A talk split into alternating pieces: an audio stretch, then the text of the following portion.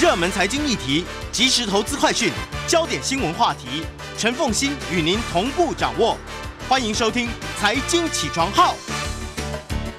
Hello，各位听众，大家早，欢迎大家来到九八新闻台《财经起床号》节目现场，我是陈凤馨。回到今天的新闻焦点专题，那么我们我们来换一个话题啊，来谈一下健康。这个健康呢是。是跟我们平常所关注的健康是很不一样的一个方向，切入的角度，从牙齿健康，然后去看整个人的身体的健康。这一期的康健杂志的 cover story 啊，它谈的是冲出烂牙岛，或者台湾的人的这个牙齿实在是很糟糕哈，我觉得心有戚戚焉。好，所以呢，我们要来看。牙齿的健康为什么很重要？台湾牙医很多，难道我们的牙齿真的都不健康吗？在我们线上的是康健杂志记者叶一德，也非常欢迎 YouTube 的朋友们一起来收看直播。Hello，一德早，早安，凤馨姐早，各位听众朋友大家早，我是一德。好，我我觉得先要让大家理解一下，就是说为什么蛀牙这件事情，它在健康上面好像。极为重要，蛀牙就是牙齿不好嘛，可能就是多花一些牙医的费用。可是它不只是在牙齿健康，它会影响我们全身的身体健康。没错，因为其实蛀牙它就是有细菌在，就是侵蚀我们的牙齿嘛。那这些细菌呢，可能会透过这个血液循环，就是循环到全身，就会影响到全身，造成发炎啊，慢性发炎，像是心血管疾病。甚至糖尿病、失智都可能跟这个蛀牙，就是牙齿健康有关系哦。这这些都是有研究证实的，是不是？就是对对对，心血管疾病，然后甚至于孕妇的早产、胎儿的体重不足、糖尿病、呼吸道疾病、肠胃功能，还有失智，都跟烂牙有关。没错，所以就是大家千万不要忽略这个，就是牙齿健康的重要性。OK，好，那呃，怎么样去评？呃，这个这个管道，你刚刚提到说是因为蛀牙，它就出现了身体的破口，而使得细菌可以透过蛀牙的这一个破口，然后经由血液循环到全身。对，就是不管是蛀牙还是牙周病的细菌，其实都是会导致身体长期慢性的发炎。那你知道慢性发炎就会连，就是连带影响一连串的一些疾病嘛。所以呢，其实它就是从小，然后开始影响到全身这样。好，那你你们的标题叫做“冲出烂牙岛”，那表示说 台湾的牙齿平均来说很糟，到底有多糟啊？其实台湾人呢，就是根据统计，就是我们的调查，它是就是九十九百分之九十九的人是有这个蛀牙的状况，就几乎全部的人都有这个蛀牙的状况，然后至少八成的人是有牙周病的困扰，所以呢，其实就是几乎所有人都有这个口腔牙齿健康的困扰，而且重点是我们。把台湾的数据放到国际上来比较，虽然是有就是慢慢的进步，但是其实放在国际上比较，嗯，还是台湾的牙齿 真的不好。你们做了这个台湾跟国际从十二岁用十二岁作为指标，对不对？哈，十二岁的这一个牙齿健康去做国际比较，那么我们平均在十二岁的孩子蛀牙的颗数就已经平均要比国际上来的高了。对，就是其实像我们，呃，两千二零二零年的数据是两颗多，但是像二零一八年国际的平均就是一点九颗蛀牙。那我们看一下那个日本，因为日本算是我们就是算是牙齿保健做的相当好，日本三岁的那个儿童平均的蛀牙率就只有零点六颗哦，嗯，所以其实是差异蛮大的。三岁，可是他到十二岁呢？他到十二岁是不是也都增加了呢？呃，我们的那个三到四岁平均的蛀牙是二点七三颗，那日本是零点六颗。因为三岁还没有换牙嘛，对不对？呃，三岁就是刚换牙，就是刚换，没有，还没有，还没换牙，还没换，五六岁才会换牙。对，就是他的那个乳牙，乳牙出来了，对对，乳牙出来了，然后呢，要到大概是。五六岁的时候，六七岁的时候就会就会快速的换牙。对，因为像是第一颗大臼齿，它长出来的时候其实是三岁。那第一颗大臼齿它其实是恒齿，哦、它不是乳牙。哦，所以是在开始换牙的时刻点，是三岁就开始换牙了。对对对对，就是大家就会常常忽略这个第一颗大臼齿，觉得它是乳牙，但是其实第一颗大臼齿它是恒牙。OK，所以为什么要拿三岁来做比较？因为其实那就意味着，可能在恒齿没有完全长全之前，这个牙齿的保护就变得很重要了。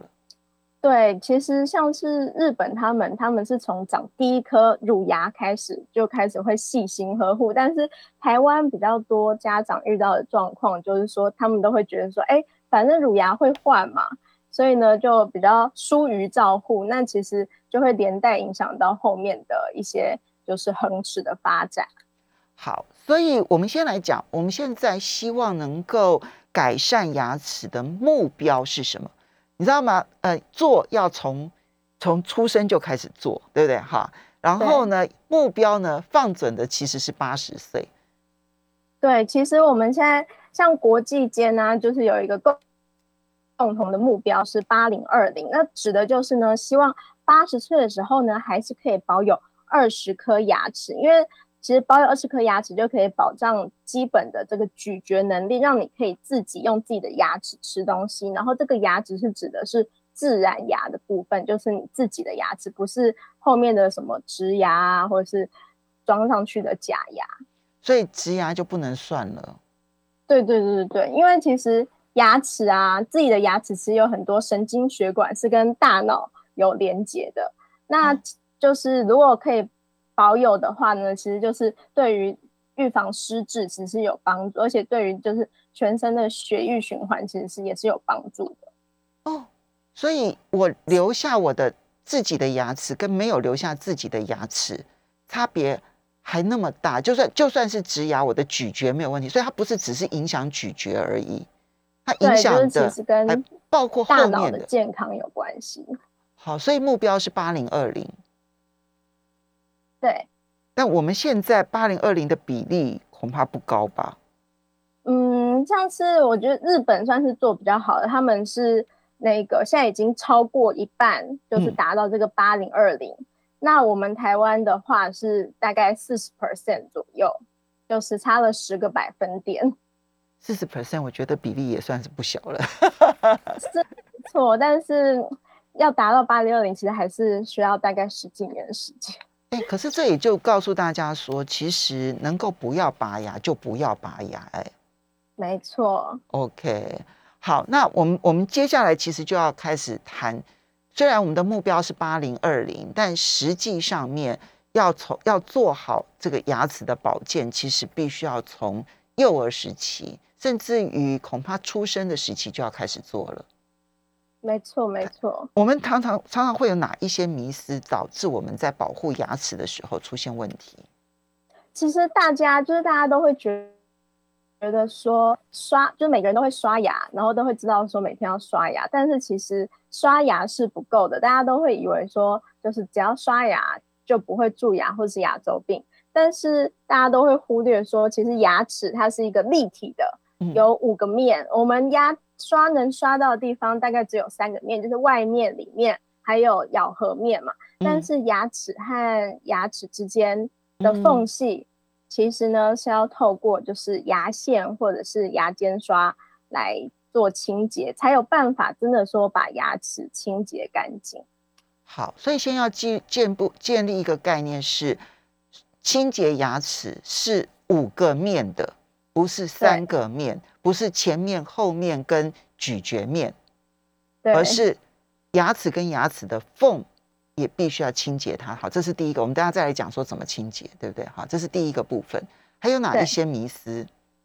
还有就是大家都刷牙刷的太用力了，因为就是其实呃牙齿上面是有珐琅质的，但是呢有些人牙周病它下面。就是靠近牙根、牙肉的地方，其实它是露出来的部分是没有珐琅质保护的。嗯。那如果你刷牙刷的太用力，它没有珐琅质保护，就是它不止你刷牙刷用力，你会让牙肉越来越萎缩之外，它可能会就是被你刷凹掉，就是有点像女王头那样，嗯、就是变成靠近牙根的地方就是细细的，已经被你就是用牙刷磨到不行。哇，那这样子那个力道到底要怎么去拿捏它呢？其实大家都知道说刷牙可能不用太大力，但是其实就是就医生这是采访发现说，大部分的民众还是刷牙太大力了。到底要怎么去判断到底有没有大力？就是说你拿牙刷在你的手背上先试试看，就是你要注意那个牙刷是它的，它不可以弯曲。就是你的牙刷刷毛不可以弯曲，所以等于就是真的是刷毛不刷毛不弯曲的情况之下的刷牙，没错，就是那力道其实是非常轻的，所以就是轻轻的刷，你要呵护你的牙齿，你不能就是一直锯它这样子。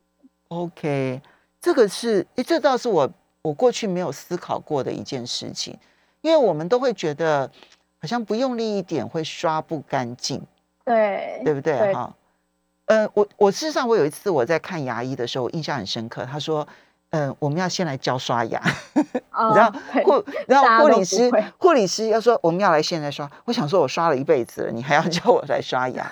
好，他帮他把我的牙齿全部都抹上红色的液体，全部抹上红色的液体。嗯、当然，这个红色的液体它是可吞食的嘛，哈，就全部擦上。然后接着他就拿给我一一一根牙刷，然后说我们现在来刷牙。然后呢，我刷刷刷刷刷刷刷刷刷刷。好，他说他说我们先先先不照镜子，这样刷刷刷刷刷。好，我已经很认真刷了。之后我发现，哎，真的还有一点点的缝隙，其实没有刷干净。他就说你现在就看到你的惯性刷牙过程当中有哪一些缝隙，其实你没有刷到。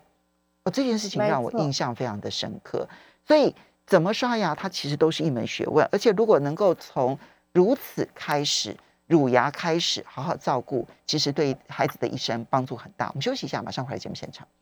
欢迎大家回到九八新闻台财经起床号节目现场，我是陈凤欣。在我们线上的是康健杂志记者叶一德，也非常欢迎 YouTube 的朋友们一起来收看直播。那么，来好好保护我们自己的牙齿。保护自己也要保护小孩子的牙齿，哈，好。那刚刚提到说，我们其实，在我们以为刷牙就能够保护我们的牙齿，事实上，我们常常没有正确刷牙，哈。那第一个迷失就是呢，我们到底应该要刷几面？其实我们都以为前面也刷了，后面也刷了，然后呢，咀嚼面也刷了，好像感觉就已经够了。但事实上，我们常会忽略的是牙齿跟牙齿中间的缝隙没有处理它。那这个没有处理，其实就可能会导致很多的蛀牙的发生，好，对不对？哈。然后第二个是我们可能都太用力了，而这个太用力反而会造成牙周病容易出现。对。对。那可能第三个迷失就是我们对于孩子的乳牙。太过忽视了，我们认为乳牙反正就是会掉的，我们就没有从乳牙开始保健它。可是乳牙既然本来就是会换掉，本来就是会掉牙的，它，嗯、呃，乳牙没呃完全没有蛀牙的乳牙，跟有蛀牙的乳牙到底会有什么差别？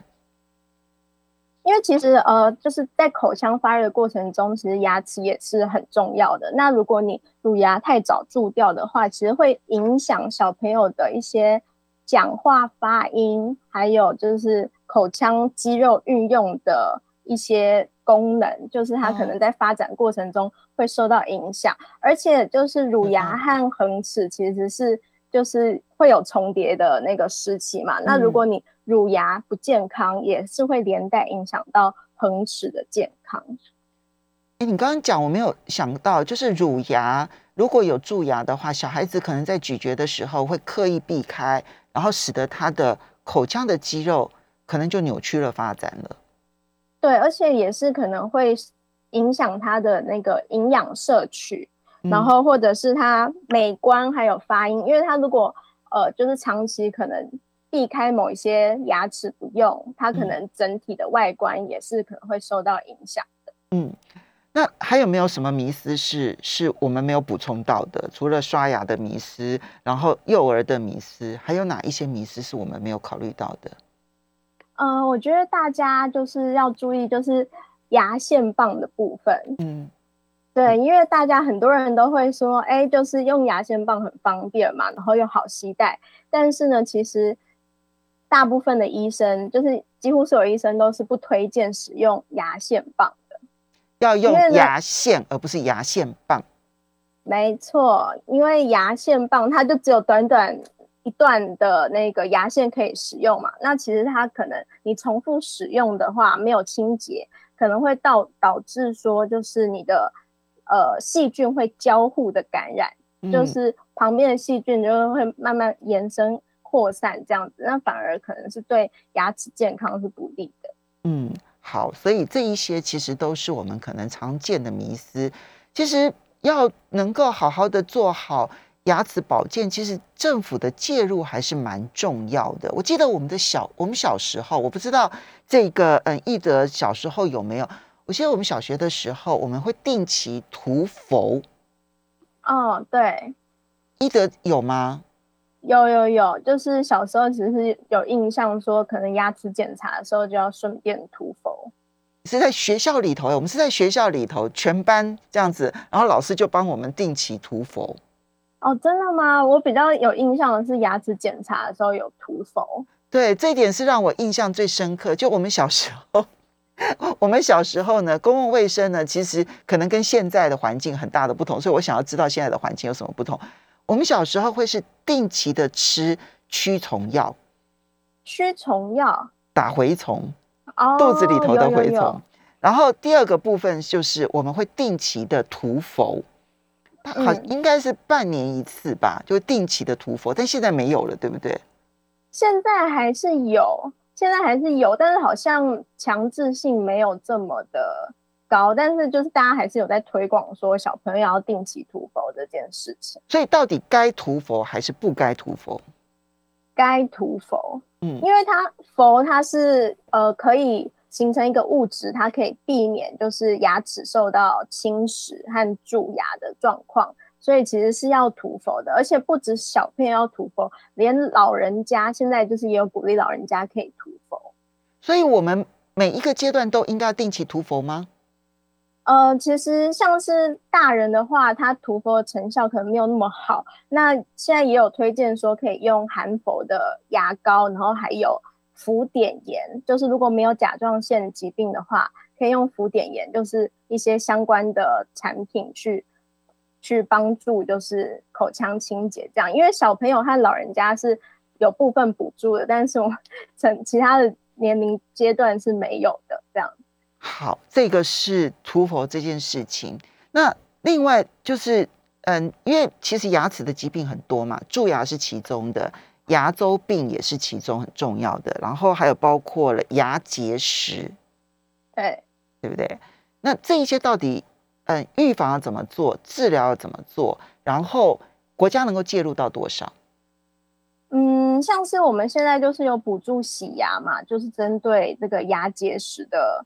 部分就是希望大家就是每半年洗牙一次这样子，其实定期的清洁就是可以帮助就是那个口腔健康的维持。那像是牙周病，现在有统合照护计划，如果你真的牙周病的状况很严重的话，医生就会推荐你就是参与这个计划的疗程，就是控制你牙周的这个状况。那这些都是就是国家有补助的部分，嗯。好，所以我们就来这个嗯，进入这一个国际比较，然后一直到我们这个有一些刷牙的一些迷思。好，那么日本日本介入的方式是非常早的，这一点其实是台湾不足的地方，对不对？没错，日本我真的是知道他们的做法之后，觉得就是感觉那个日本职人的精神全部都发挥在这个上面的感觉，因为他们就是像是从。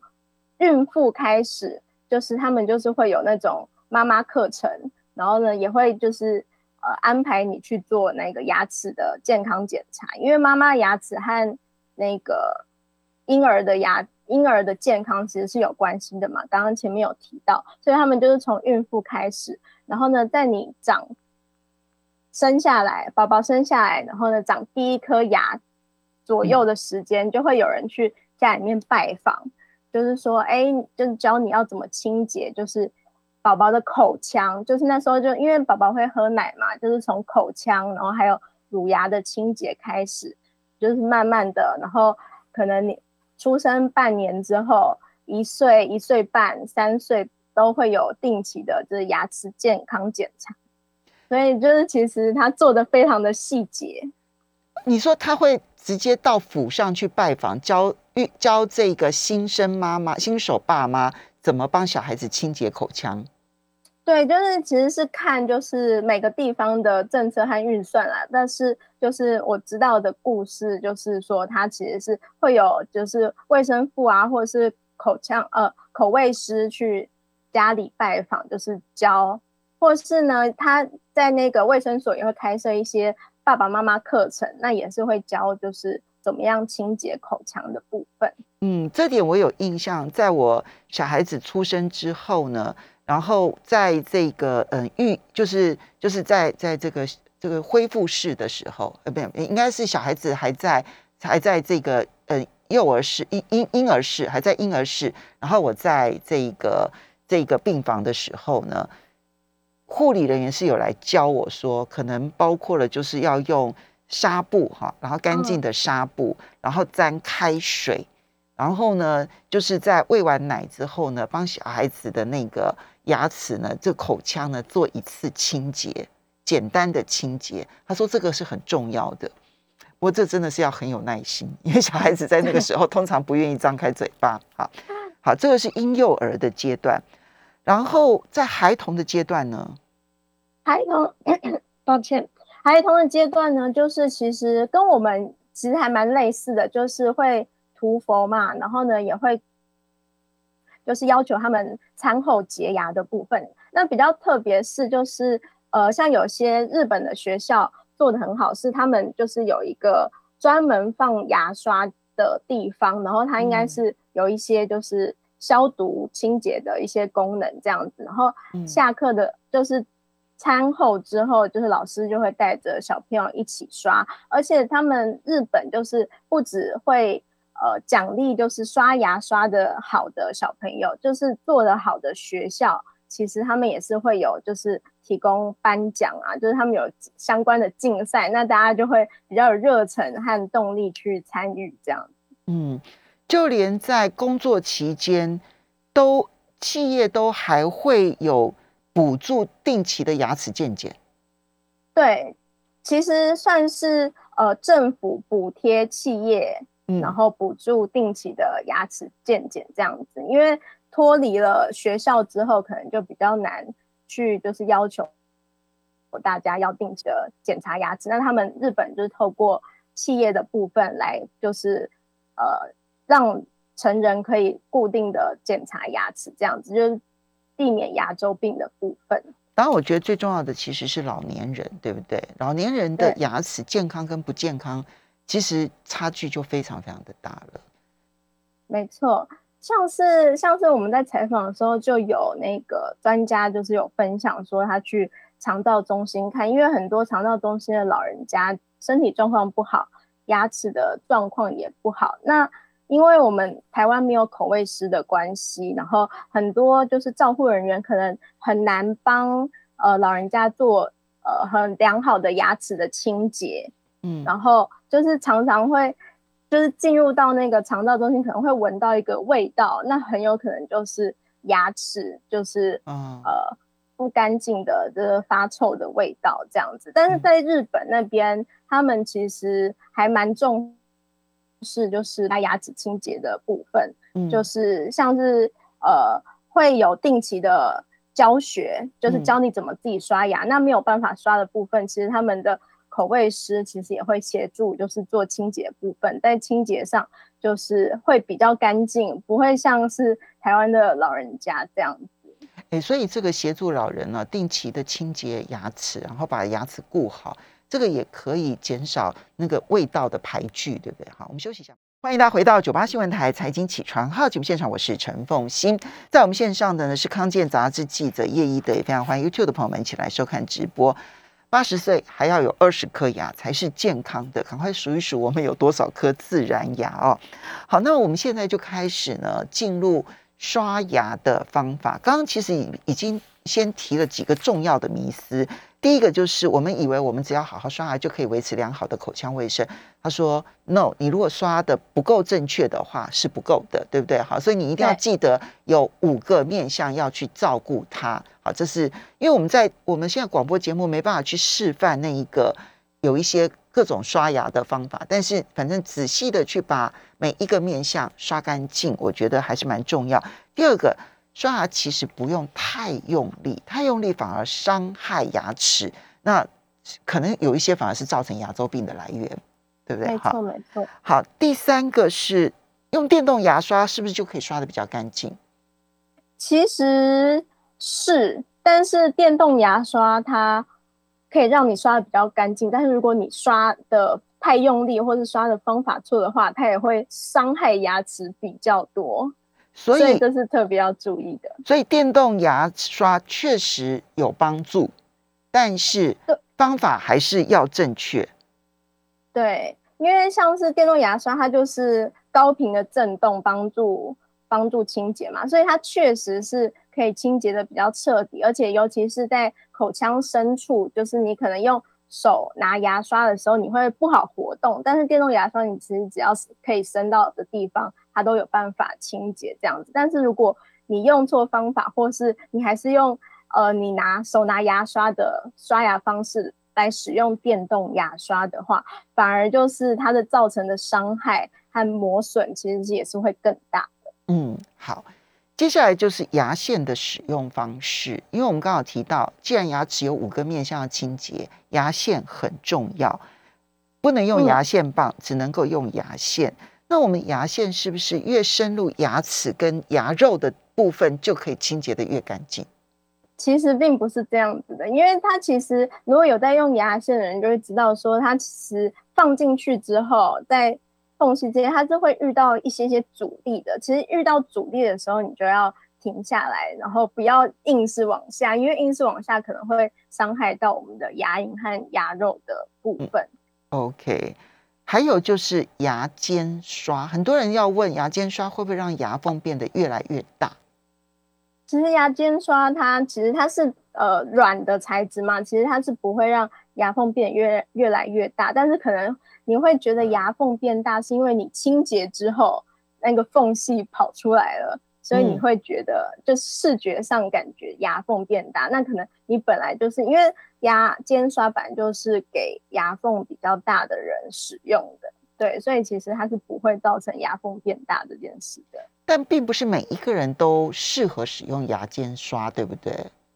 对，其实如果是牙缝小的话，其实用牙线就够了。那如果是你有牙周病或者是牙缝比较大的话，你就可以挑选就是适合自己。的那个大小的牙间刷来使用，嗯，还有就是漱口水到底有没有帮助？漱口水应该怎么使用？其实，呃，我看很多人就是会图方便，就是用漱口水来取代刷牙。但是，其实如果你没有先把牙齿上的一些就是食物残渣啊这些东西刷掉的话，用只用漱口水是没有用的。嗯，就是漱口的效果而已，但是它是没有清洁的这种杀菌的效果这样子。然后会比较推荐使用漱口水的人，其实是呃，比如说他有一些疾病的状况，他没有办法好好的清洁牙齿，就会鼓励说可以用。就是专用的漱口水，那或是其实漱口水是对于牙周病是有帮助的，但是它有一个很重要的前提，就是你要在接受医生治疗的时候搭配使用漱口水，它的效益才会大，不然其实如果你自己用的话，就是成效其实没有很好。所以漱口水真的没有办法取代，嗯，取代刷牙，对不对？对，而且要值得注意的是，漱口水。长期使用的话，就是频率还有那个使用的时间很长的话，它其实是可能会造成牙齿染色之类的状况，所以最好还是跟医生就是讨论说，如果真有需要再使用。好，很多人也呃，在我们网络上也有人问到说，牙周病到底会不会遗传呢？其实是会的，所以牙周病确实跟遗传基因可能有关系。对，因为呃，就是像每个。地区它可能都会有不同的牙周病的细菌，它细菌是分很多种的，然后它跟一些免疫因子的遗传是有关系的。哦。那这样子牙周病会传染吗？你说跟细菌会哦，也会传染。对，就是牙周病会遗传，也会传染，所以常常像医生就有分享说，如果呃遇到那个。先生如果牙周病很严重的话，然后就会建议说，哎，太太也一起来就医这样子，因为它是会传染的，就是不要一个治好，那另外一个没治好又传染，然后又变糟这样子。所以有牙周病，其实在喂食小孩的时候还要更加注意呢。没错，没错。好，OK。那我们刷牙流血这件事情到底严重还是不严重？怎么判断？其实。只要就照理来说，正常来说，刷牙是不应该流血的。就是我觉得大家可能长期下来都已经有点太习惯这件事，就会觉得啊，是不是火气大没睡好，所以导致刷牙流血？但是其实只要刷牙流血，然后牙龈有一些肿胀的时候，其实这就是。最初期的这个牙周病的征兆，就是大家这时候就应该要就医了，而不是说就是忽视它、忽略它，然后后面等到很严重的时候才发现说哦，原来是牙周病这样。那那是真的，只要看到有牙刷牙流血就要就医，还是它的频率要到什么样的程度，或者时间要长到什么样的程度才是适合就医的？嗯，其实刷牙流血的时候，基本上就表示你牙齿有发炎的状况了。那它其实它就是处于呃初期的阶段。那这时候就医的话，可能会比较可以及早的得到治疗。所以基本上刷牙流血就要。那像是牙龈，你可能它原本是粉红色的，然后你发现它红色了，嗯，变红了。也是一个发炎的征兆，就是红肿热痛，就是发炎的征兆嘛。所以这个时候其实是最需要就是及早治疗的时候。那牙周病有哪一些评估？我们可能就是要就医的标准。嗯，像是刚刚讲的，就是牙龈颜色变红嘛，然后还有流血嘛，然后还有你开始觉得牙龈开始有一点敏感的时候。不是用敏感性牙肿的时候，不是用敏感性牙膏就可以了。对，因为其实牙龈敏感就表示你其实牙齿已经有一些状况了，嗯、所以它才会导致敏感。然后或是就是牙龈肿胀啊，嗯、或是甚至哎有口臭的问题，可能也代表你可能口腔的细菌已经滋过多的滋生，所以才会导致这个口臭的问题。或者是你视觉照镜子的时候发现，哎。怎么牙齿越来越长，越来越长就表示你的牙龈有萎缩的状况，嗯、你下面不该露出来的牙根，它是它是根部露出来了。对，没错，就是会想说，哎，怎么牙齿变长了？其实这些都是就是牙周病的征兆，要注意。嗯，如果哈真的到了这个年纪，已经超过了，呃，不要讲超过吧，如果真的我的这个全口正常牙已经不超过二十颗的时候。我要注意哪些事情？不超过二十颗，其实这个时候呃要注意的就是，首先就是先看能不能挽救，还能不能挽救，比如说像是做活动假牙或者是植牙。嗯、那现在更需要重视的，其实还有一个是口腔衰弱，也就是有点像是口腔的肌少症的这个问题。嗯，肌少症，所以。我的舌头啊，我的我的口腔也要做运动吗？对，其实现在网络上有很多那种健口操，或者是最简单最简单也不用健口操，就是大家多唱歌，多跟人家互动聊天，嗯、活动我们口腔的肌肉，其实这都是有帮助的。那嚼口香糖有帮助吗？嚼口香糖也有帮助，但是像有些老人家可能他呃已经退化到一定的程度，他可能会有一些可能会。呃，吞咽上的那个危险的话，可能口香糖怕他不小心会吞进去，所以这要特别注意一下。嗯，其实我在看到他们的这个嗯报道里头有那个健口操，好，就是 怎么样动动口，然后动动脸，然后呢，甚至于舌头要动一动这样子，然后还有就是练习发声这样。我印象很深刻，因为我父亲他在就是插管完了之后要练习咀嚼的时候，练习吃东西的时候，其实是有护理人员来教他，就是舌头要做什么样子的运动。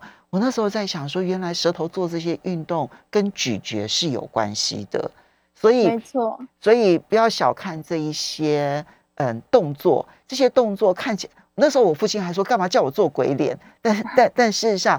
你知道做鬼脸这件事情，原来对于口腔健康有很大的帮助。时间的关系，我们要非常谢谢康健杂志叶一。